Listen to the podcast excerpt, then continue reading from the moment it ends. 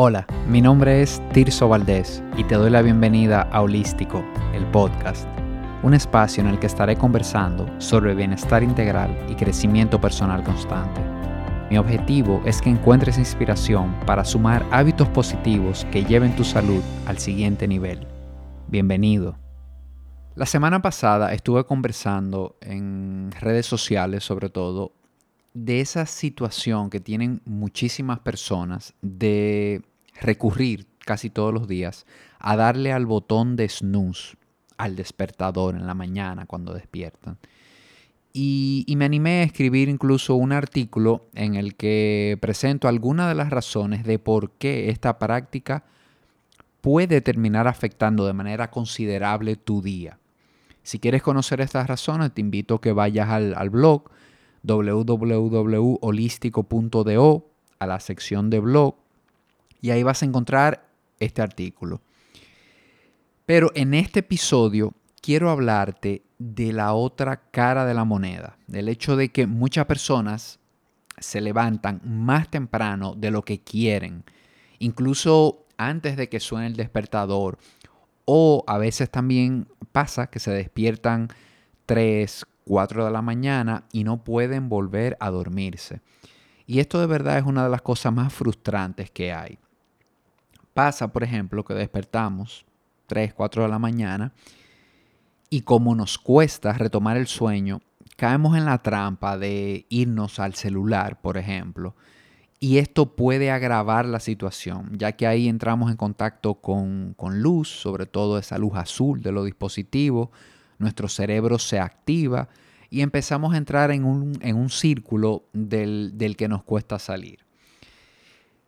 Muchas personas, muchas personas perdón, piensan que el insomnio solamente es no poder conciliar el sueño cuando nos vamos a acostar. Pero en realidad hay varias formas de insomnio o hay varias formas en que se puede manifestar el insomnio. Esta, claro, es una no poder dormirme cuando me voy a la cama a la hora a la que usualmente me duermo. Esa es una, pero hay otras como por ejemplo no lograr sostener el sueño de noche, no lograr tener un sueño ininterrumpido de calidad.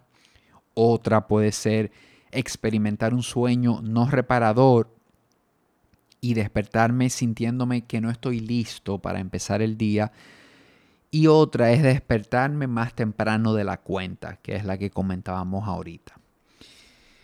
Insomnio no es no dormir, pues un ser humano que no duerme tiene, diríamos, menos de dos semanas de vida. Eh, que se conozca la persona que más ha durado sin dormir nada me parece que duró 11 días. Entonces imagínate, eso de que muchas veces hay gente que dice, no, es que yo no duermo.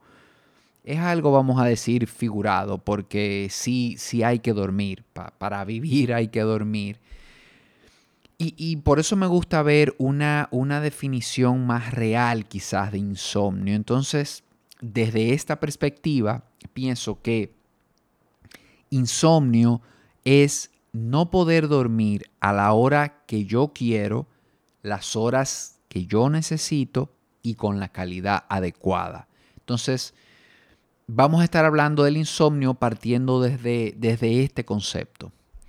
Entonces, el insomnio también está muy relacionado a la etapa de vida en la que estamos. Por lo general, eh, mayormente, las personas que se encuentran entre los 20 y 40 años experimentan más no poder conciliar el sueño, es decir, al inicio les cuesta conciliar el sueño, y las personas que pasan ya de la mediana edad, de esos 40 años, presentan más problemas con lograr sostener el sueño en la noche. Son personas que se levantan más en la noche o que tienen esto de despertarse 3, 4, 5 de la mañana y no poder volver a, enganchar con, el sueño.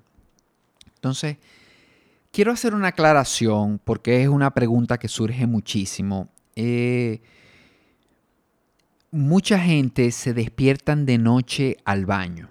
Esto es algo muy común. Y la verdad es que si tú te despiertas al baño, vas al baño, vuelves a la cama y en 15 o 20 minutos tú logras conectar, logras volverte a dormir, tu calidad de sueño prácticamente no se afecta.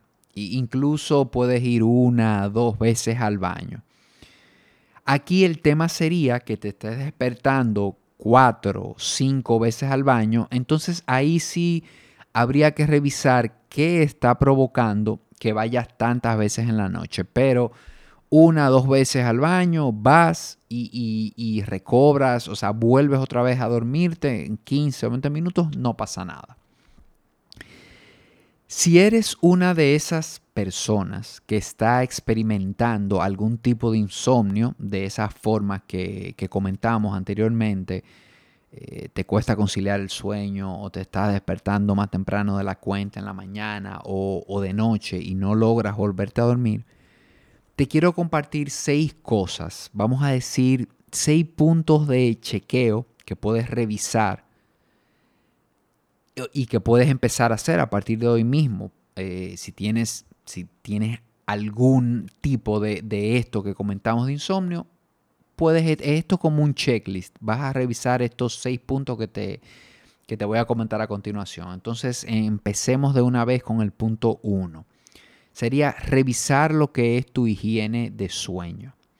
Y dentro de este punto, revisar algunas cosas. La cafeína, por ejemplo, a qué hora estás tomando tu último café, ya que como me habrás oído comentar, la cafeína es, una sustancia estimulante y no es buena idea consumir cafeína luego de las 3 de la tarde porque pudiera estar interfiriendo con tu, con tu calidad de sueño. Entonces, a las 3, tu último café sería, sería lo ideal. Otro punto aquí es los dispositivos, que no te estés yendo a la cama con el celular en la mano, con la tablet, o estés viendo mucho rato de, de televisión, porque como hemos mencionado antes, esta luz azul que emiten los dispositivos entra por tu retina y esto manda un mensaje al cerebro de que es de día, de que todavía debemos seguir activos. Otro punto aquí en la higiene de sueño es no consumir mucho líquido en las horas previas a la cama. Hoy en día todos andamos con nuestros termos y, ya somos muy, muy conscientes de, de lo bueno que es para la salud consumir uno dos litros de aguas, dos litros de agua al día pero no te consumas gran cantidad luego de las 6 de la tarde, 7 de la noche, porque a veces pasa que son las 7, las 8 y nos damos cuenta, wow, no he tomado agua hoy y a esa hora eh, me bebo 3, 4 vasos de agua, quizás esto no es una buena idea porque esto puede provocar que te despierte más al baño de noche. Y un último punto en esta parte de higiene del sueño es tu habitación. Asegúrate de que tu habitación esté dispuesta como un lugar de descanso, un lugar al que entras para descansar. Asegúrate de que el colchón que tienes sea cómodo. Esta es una de las mejores inversiones que puedes hacer porque cuántas horas al día te pasas en él, 8, 10. Entonces, asegúrate de que sea cómoda, asegúrate de que tu almohada sea la indicada para ti. La almohada, recuerda que la almohada depende de la posición en que duermas, si duermes boca abajo, si duermes de lado, si duermes boca arriba, ya la almohada va a ir en distintos tipos de, de grosor, ¿verdad? Otro punto aquí es la oscuridad.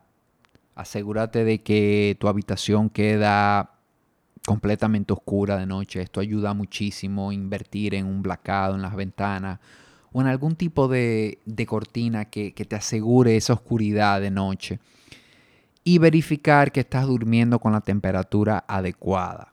Aquí la recomendación siempre es una temperatura entre 18 y 21 grados.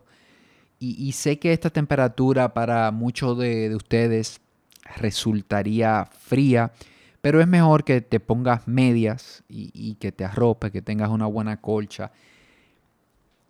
Según los estudios que se han hecho, es mejor dormir con un poco de frío que dormir con calor, porque de noche tu cuerpo necesita ir a, una temperatura baja para poder entrar en, ese modo de descanso y responde mucho mejor a, a estos niveles de temperatura, entre 18 y 21 grados.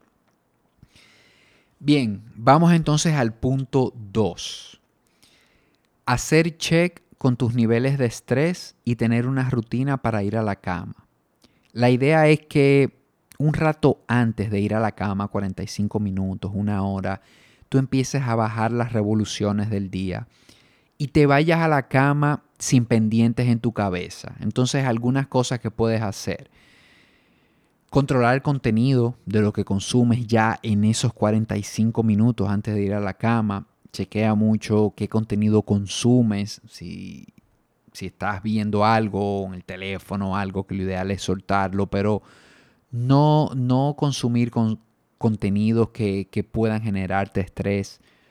Puedes hacer ejercicio de respiración durante ese tiempo, puedes hacer meditaciones, escuchar música para dormir o música relajante, música suave. Puedes darte un baño de agua caliente y puedes dedicar 10, 15 minutos a preparar tu próximo día, a vaciar el disco duro, como yo le digo, escribir esos pendientes, esas cosas que tienes para que te vayas a la cama libre de ese tipo de cosas. Y ahí pasamos al punto número 3. Siempre que tengas los, los puntos anteriores eh, revisados, es decir, esa higiene de sueño y ese bajar las revoluciones antes de irte a la cama, puedes apoyarte con algún suplemento. Por ejemplo, el glicinato de magnesio funciona muy, muy bien y, y puede apoyar buenos hábitos de sueño. Y aquí quiero ser enfático, son... El magnesio es un suplemento, es decir, es suplementar esos buenos hábitos que tiene. Y, y comento esto porque, en mi opinión, no hace mucho sentido tomar suplementos si yo no tengo buenos hábitos de sueño. Entonces, cualquier suplemento que vayas a consumir va a funcionar mucho mejor si lo tomas luego de que ya tienes buenos hábitos, como por ejemplo esto de la higiene del sueño que comentamos, estos puntos, y el tema de bajar las revoluciones antes de dormir. El cuarto punto sería revisar la hora a la que te estás acostando. Así como la gran mayoría de personas tiende a irse a la cama más tarde de lo que debería, Así también hay un grupo que se va a la cama más temprano de lo que debería. Y ambas pueden, pueden ocasionarte temas con el sueño.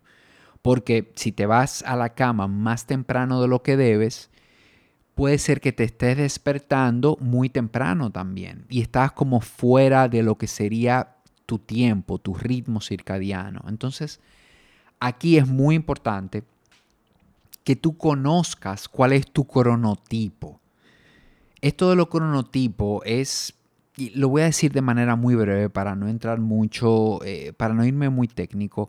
El cronotipo es una clasificación que se, que se utiliza para entender el horario de sueño y productividad que es individual de cada persona, incluyendo esas horas del día en las que está más activo.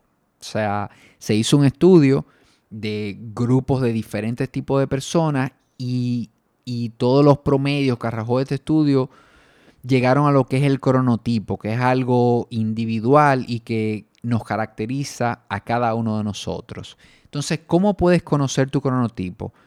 El doctor Michael Bruce, en su página, que se llama thesleepdoctor.com, tiene un test que es buenísimo. Eh, es un test gratuito en el que solamente colocas tu correo y te llegan todos los resultados del test al correo, dándote recomendaciones de cuál es tu hora ideal para irte a dormir, de cuál es tu hora más productivo en el día y todo este tipo de información que son muy, muy valiosas para conocer esas horas.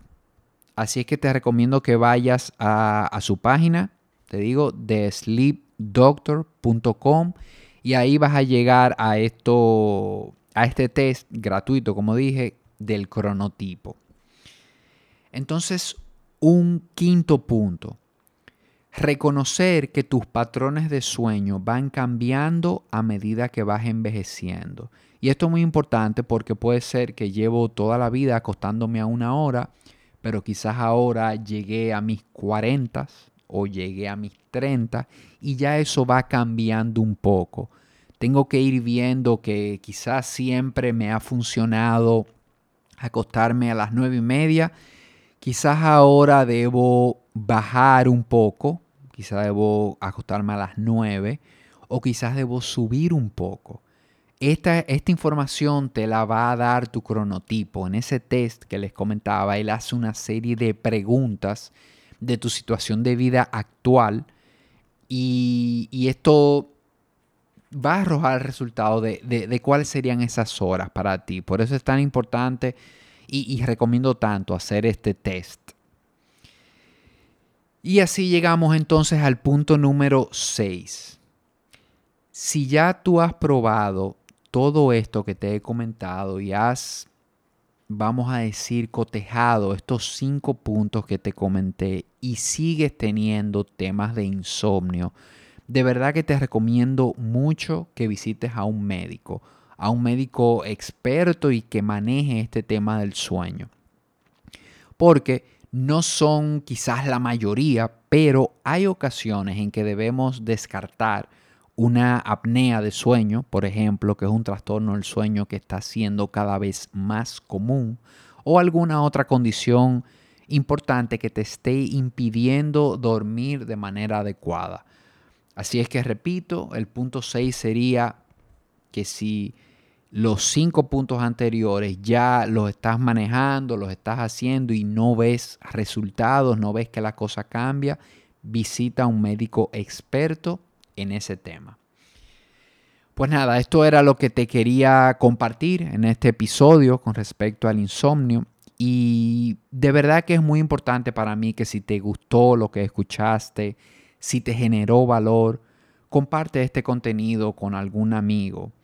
Y, déjame saber tu opinión también, déjame saber qué te pareció el episodio. Me puedes escribir a mi correo tirso.holístico.do y de verdad que será un placer para mí leer tus comentarios. Hasta el próximo episodio. Un fuerte abrazo.